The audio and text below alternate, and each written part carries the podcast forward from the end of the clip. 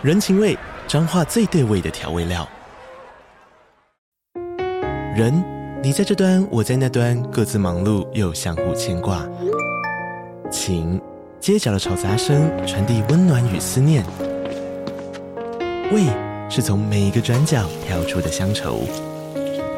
这里是彰化县政府 Pocket 节目《彰化早咖》，我是主持人内克。从彰化大小事各具特色到旅游攻略，透过轻松有趣的访谈，带着大家走进最在地的早咖。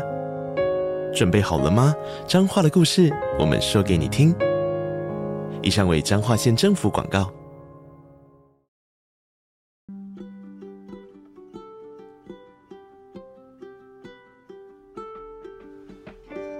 位听众，大家好，我是 Dr. Selena，欢迎收听最新一集的《小资变有钱》。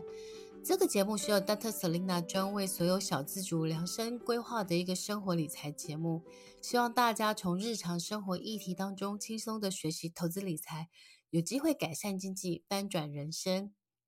今天呢，我们很开心呢，又请到了我很喜欢的一个嗯老师。也是我心目中的买房女王，然后她就有一本《买一间会增值的房子》跟《小资族大翻身》。那平常她最大的兴趣就是看房子跟买房子。我们今天再请到了邱爱丽老师。Hello，大家好，S 好。啊，爱丽老师，我想要问你一个问题啊，就是因为我前一阵子看一篇文章，他就是说戴德梁戴德梁行总经理严炳立，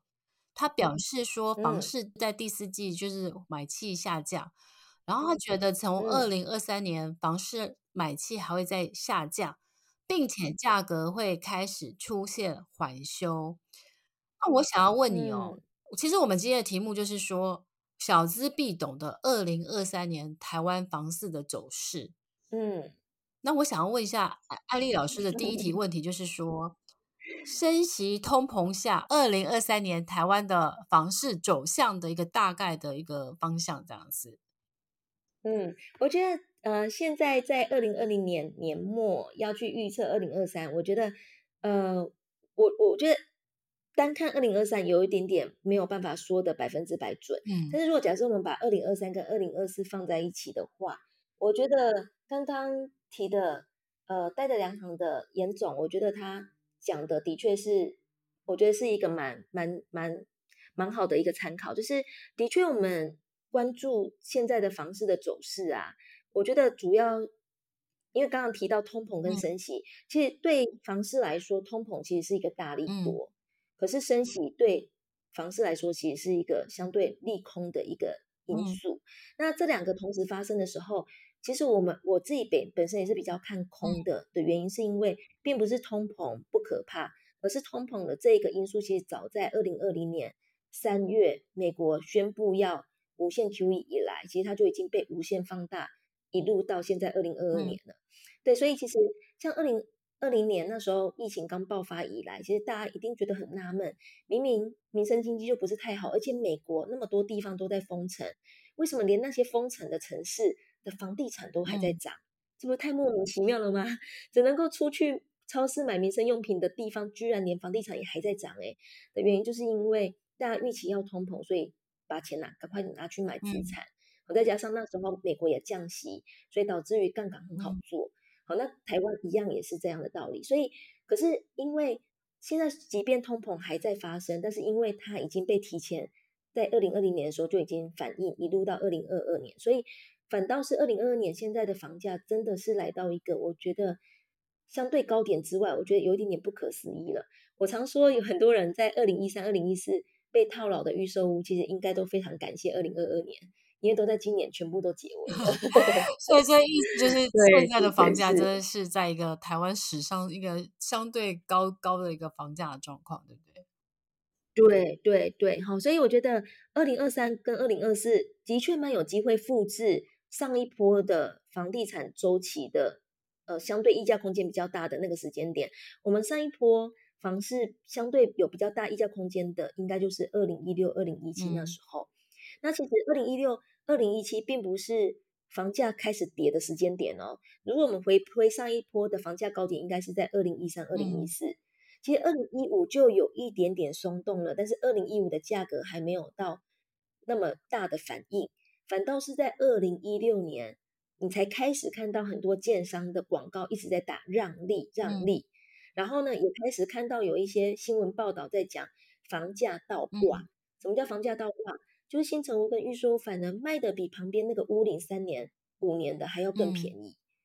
嗯、所以，所以为什么我刚会一开始会说我不会直接先预言二零二三，而是我会把二零二三跟二零二四放在一起的原因，是因为我没有办法确定会不会又像二零一五、二零一六那样。嗯就是二零一五有一点点反应，可是真正真正大幅的溢价空间其实是出现在二零一六年的原因，是因为二零一六年那时候的量缩的非常的小，导致于真正想卖房子的人，他就必须要在价格的部分做很多的退让，才能够把房子顺利的卖出去。嗯、了解，嗯。那我我们就是我们假设就是像艾丽老师讲的，我们预期是二零二三、二零二四是房子可能房价可能会有一些就是往下修正的一些空间。那我就想要再问艾莉老师第二个问题，就是说，那台湾因为其实就是北中南不同区域的房价其实是不太一样的走势。那我想要问你，就是说，如果我们以二零二三、二零二四一起来看的话。那北中南的房价的一些大概的走势会怎么样呢？嗯，其实，在二零二二年啊，应该说我们回看二零二一年好了。二零二一跟二零二二年，其实很多报道大家都看得到数据，尤其是房地合一缴的税的税收，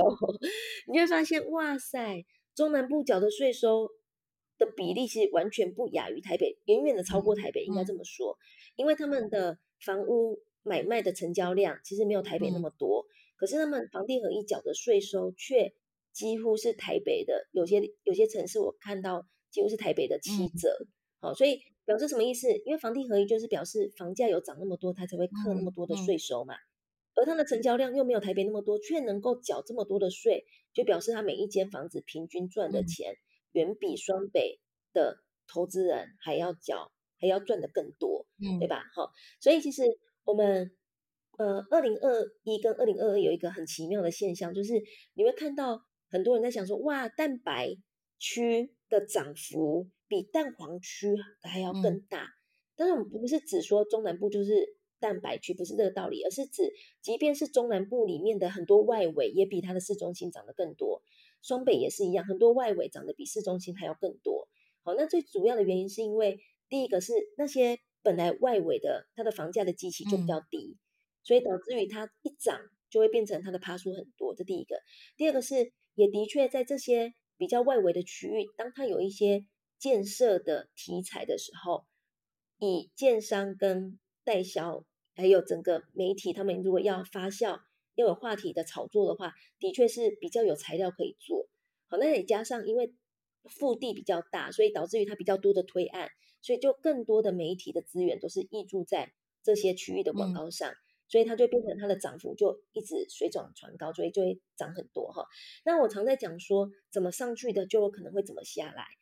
除非它当时支撑它的那个房价，它真的那个理由就是那一个那个机能真的有被实现，并且有这么多的自住的买方的确搬去那一区住，把那一区的房价真的整个撑起来。嗯好，要不然如果假设，例如说他举例好了，随便讲，呃，某一区，好，某一个县市可能某一个大厂要去那里盖盖厂好了，好，所以通常我们就会预设说，哎，有这么多的工作机会，应该就会有这么多的居住的需求，所以我在那边买房子应该就会涨吧，因为供给跟需求就有需求嘛，所以就让我的房价涨。可是如果假设明后年房价修正的当下，那个厂还没盖好，还没有开始有这么多人去住的时候，它有没有可能会经过两年、三年的盘整，嗯、一直到那个厂盖好了，而且同时招募了这么多人，而且要那些人的他他的他的呃可支配所得的确要能够负担那里的房价的情况下，那他才有可能住到那里，然后并把那里的房价就是再一次的稳稳的撑住嘛，哈。所以我举个例子好了。好，就是台北市早年我们常在说南港软体园区嘛。嗯、好，那南港软体园区它其实是一个不错的区域，也的确有很多的交通建设，在包含现在三井奥莱也在那边准备要，就是已经盖得快要好了哈。嗯、所以的确有很多的建设利多是在那里是有发生的。可是早期买南港的很多人其实是套牢，而且是惨赔很多的，嗯、不是因为他点选的不好，而是他进场的时间太早，哦、而他买的价格又过高，所以当二零一六、二零一七在盘整的时候，很多人就会赔很多。还有一个重点是，那时候推案的坪数很多都是大坪数，导致于那边当有就业机会的时候，那里的工程师也不见得会买这么高总价的房子，这么大的坪数在那里。好，所以就变成产品不对，时间又进得太早，价格又进得太高，它经过修正的时候，它其实就会赔。所以在讲中南部这个问题，北中南这个问题的时候，就要看说当时支撑它房价涨的这个理由，它到底有没有真的发生，以及就是是不是真的有那么多的居住人口需要到那里买房子，以及他买不买得起那里的涨过的房子。对，如果涨不，如果买不了，他一样宁愿外围一点，他通勤嘛。他也不见得会在那里落地生根，好，所以其实就回到基本面。哇，其实我对艾丽老师讲这个我很有感诶，因为其实我在，我好像在十几年前的时候，我曾经啊，就是就是去美和市，我去那边，我去那边散步的时候散散散，然后那时候美和市不是有推预售屋吗？我就去买了一间。后来我买了之后，我就 我就问我的建设公司的老板，我就问他，因为那时候其实是我跟我的朋友去去那边逛街，然后我朋友就说他是他认识这个建设公司的高层，所以我可以拿到比较便宜的房子。然后后来，可是我那时候就觉得我怎么那么冲动，居然我逛街逛街，我居然去我就去买了一间房子，刷卡店，我这刷卡买了一间预售屋，我记得好像那时候刷卡是二十万还是十万，反正。然后后来我就觉得不太安心，我就回去 recheck 我的建我另外一个就是很大建设集团的董事长，然后我就问他说：“哎，那个就是班长班长，因为我都叫他班长，我说班长，那个我买了这个美和市，你你的建议呢？”然后他就跟我讲一个关键的，他就跟我说：“他说买房子其实是看供需，嗯，好，他说那个区域住户很多，那你要他意思说你要去观察，就是说当他盖好的时候，如果都是投资客的话。”那大家都没有要去住，就抛出来的时候，那如果没有那么多的，就是需求需求去接手的话，房价就会下跌。对，所以他就这样提醒我之后，我我就会认真去思考说，诶，那这样子，因为我我的目的并不是要自住，我可能是说投资的用途，那我就要去思考，就说，哎，那他盖好的时候，附近的那个就业有没有足够。支撑他的房价走势？对，所以其实这个。我这个经验其实跟艾丽老师讲的其实是还蛮符合的，对。对对，而且像很多的从化区，当他盖了那么多新房子，他通常都会经过三到五年的盘整，所以如果假设你自住的话，你就要能够接受这三到五年的房价，你就真的是闭着眼睛不要看好了，因为你越看会觉得说，哇塞，这到底是要卖不卖啊？这是不是赔钱啊？哈，但是如果假设那一个机能真的有起来，的确五年之后它就会慢慢稳了。我举个例子，我们现在想到新市镇，都会想到淡水新市镇嘛，淡海新市镇。嗯、可是其实早期林口也是叫新市镇啊。嗯、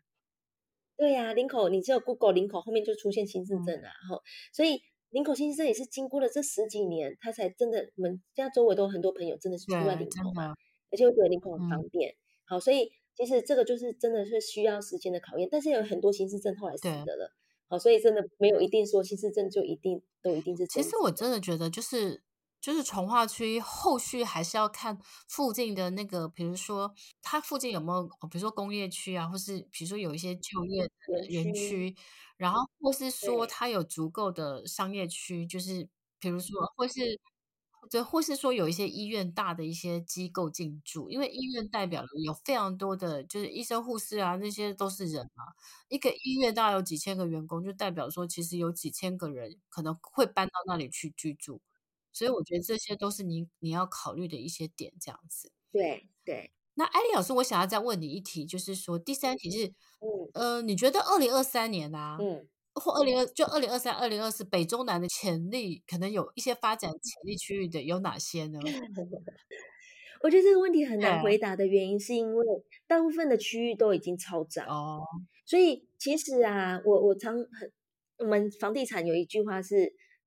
房子最重要就是 location，location，location，对不对？嗯。可是其实这句话有很大的迷思。嗯。举个例子，就算你买的地点再好，可是你买的价格 overpriced 了，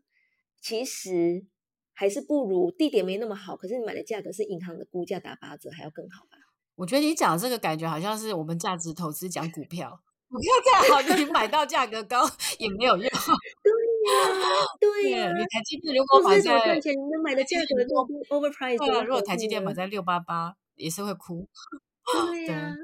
对呀，对呀。哦，你有没有发现都是一样的？投资的原理都一样，就 是低买高卖，然后耐心等候。嗯，对对对对对，嗯，然后又能够过年。那如果说我们。我们先来看啊，其实这几年涨很多的，应该都是台积电在带动中南部，特别是台积电只要去设厂啊，或是像我们那个台中的那个台中，应该是工业区，哎，台台中不是也有一些文化区，嗯、所以它其实对，呃，我想问一下，是说这几年台积电在中南部是就是设厂带动了中南部的房价，那你觉得二零二三、二零二四还适合买台积电设厂附近的房子吗？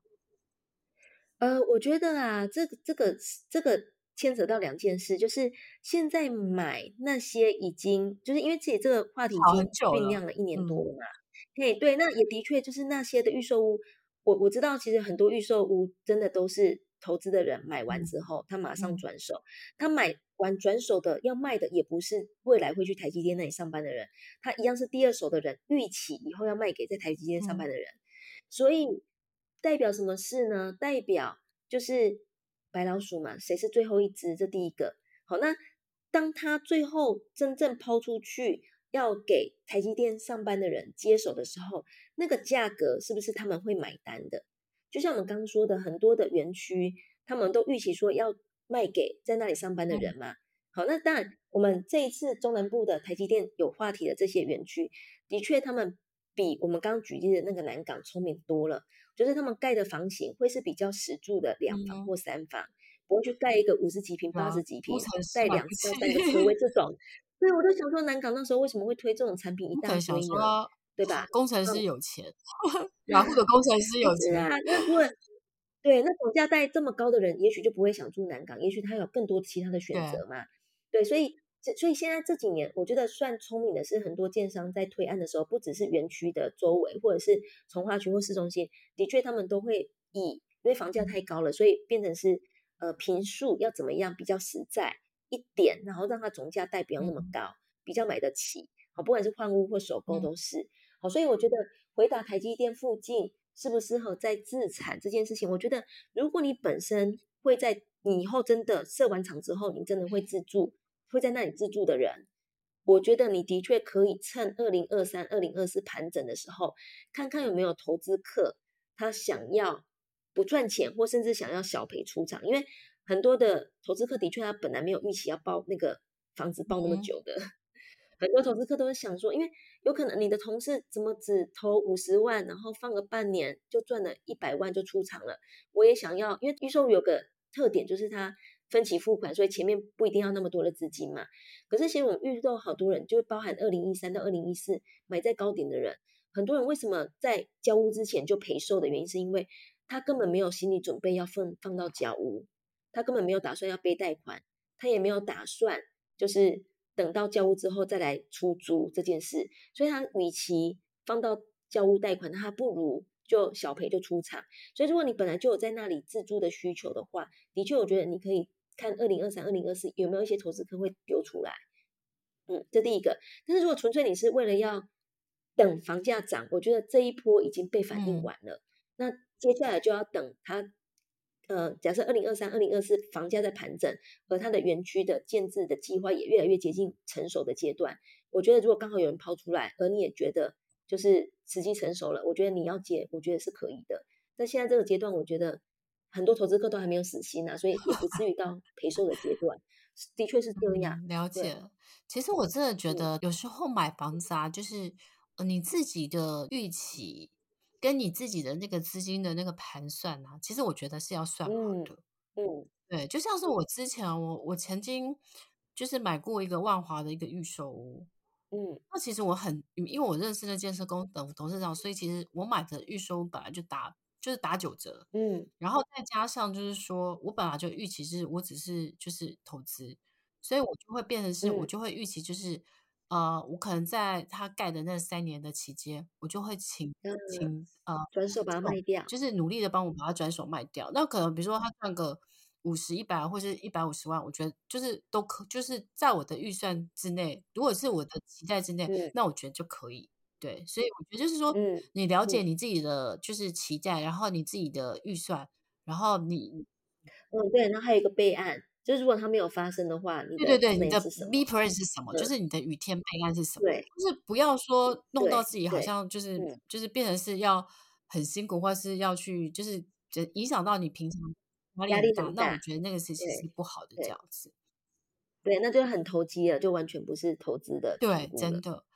那最后一题，我想要再问艾丽老师哈，嗯、就是说，因为其实这几年呢、就是特别是在今年，就是因为裴洛西来台湾之后，嗯、其实中共其实他在军演嘛，嗯、所以我们我们应该是今年我们特别，因为我们被被那个军演然后封锁了，感觉上那几天其实大家表面上生活歌在唱舞要跳，但是感觉是。其实还是很多人会紧张，所以我想要问一下，就是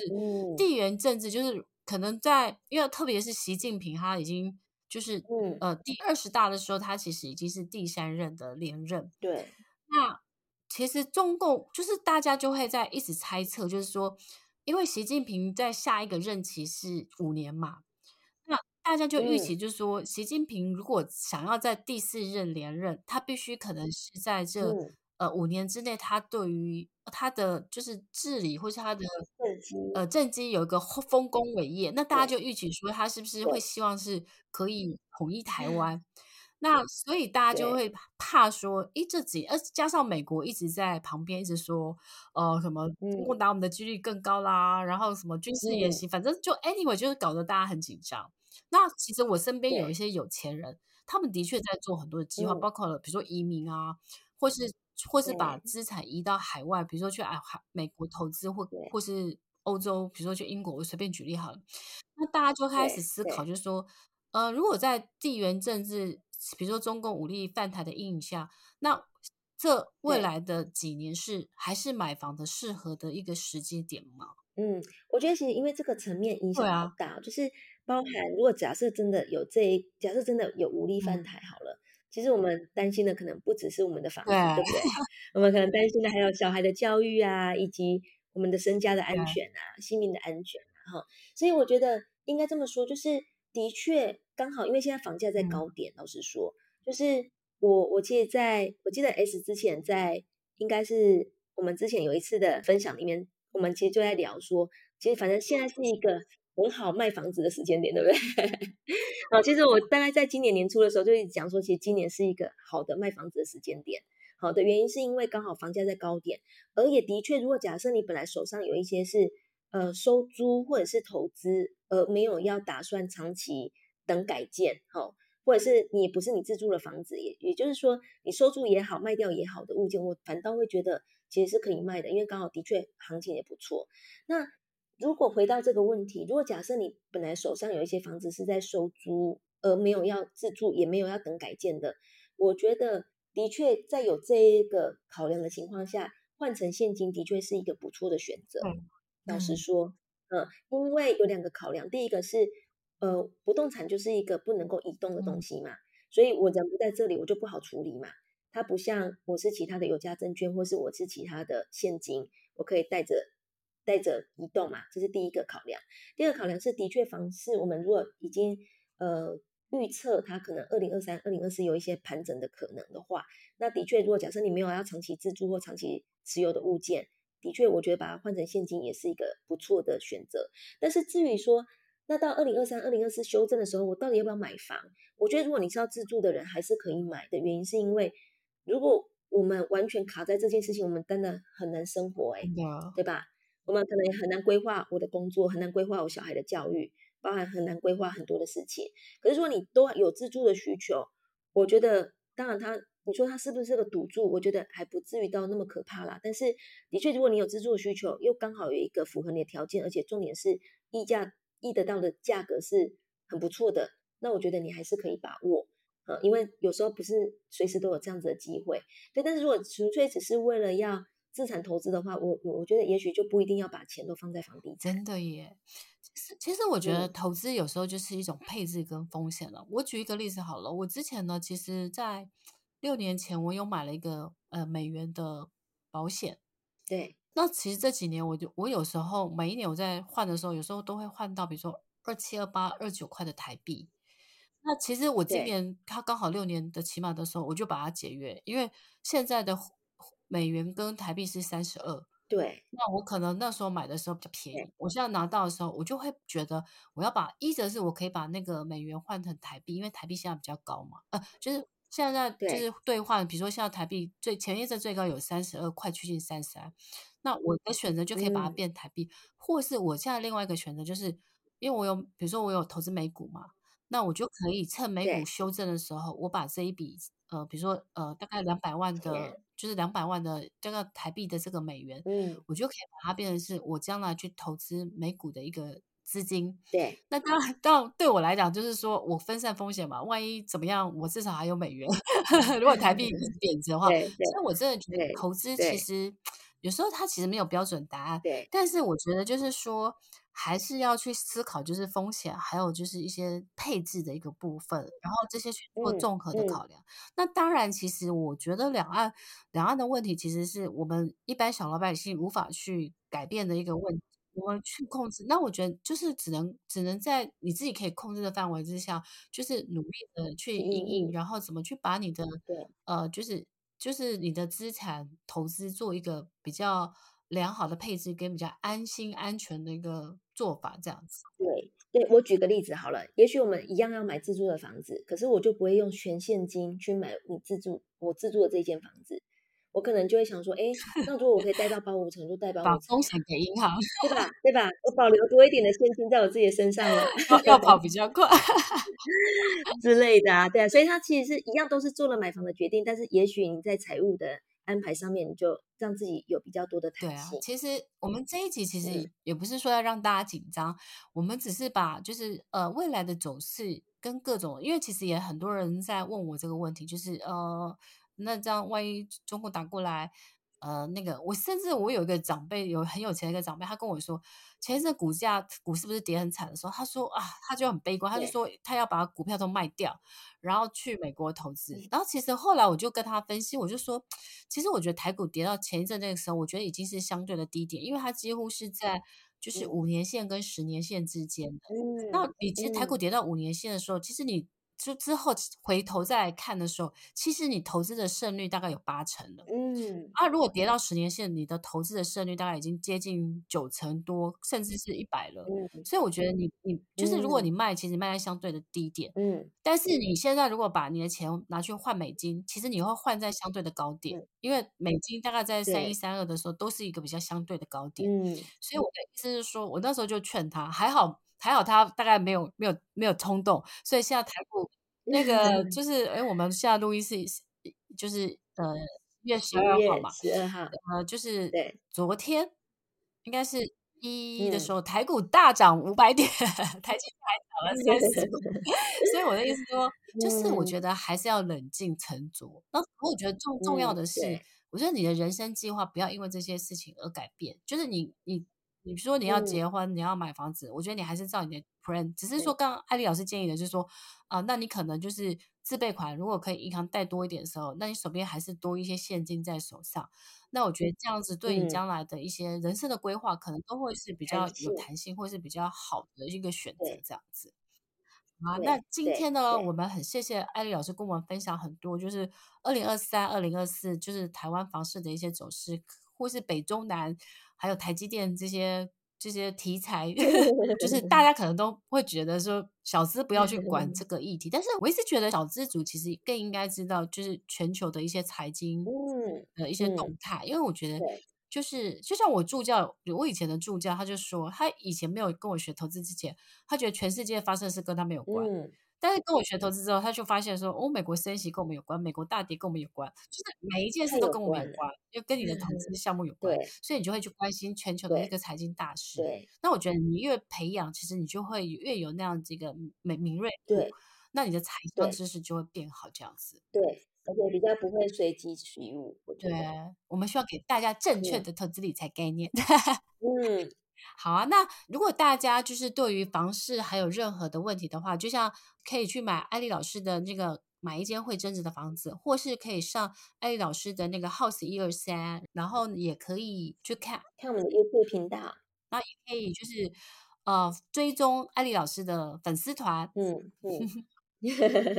对，我们还有很多的内容可以跟大家分享。好，那我们希望之后还有机会再请艾丽老师来跟我们分享更多小资买房的一个心法，这样子。那我们今天就录到这里，这样子。那谢谢艾丽，好，谢谢大家，拜拜。最后我再提醒一下大家，如果喜欢我们的频道的话，麻烦呃就是。订阅追踪小资变有钱 Podcast，然后收听完，如果你很喜欢的话，麻烦给我们五颗星的评价，并且呢，可以留下你想要听的许愿的一个题目，我们都会在之后呃的那个节目当中安排出来这样子。那今天很谢谢大家，也谢谢艾丽，我们下次见喽，拜拜，拜拜。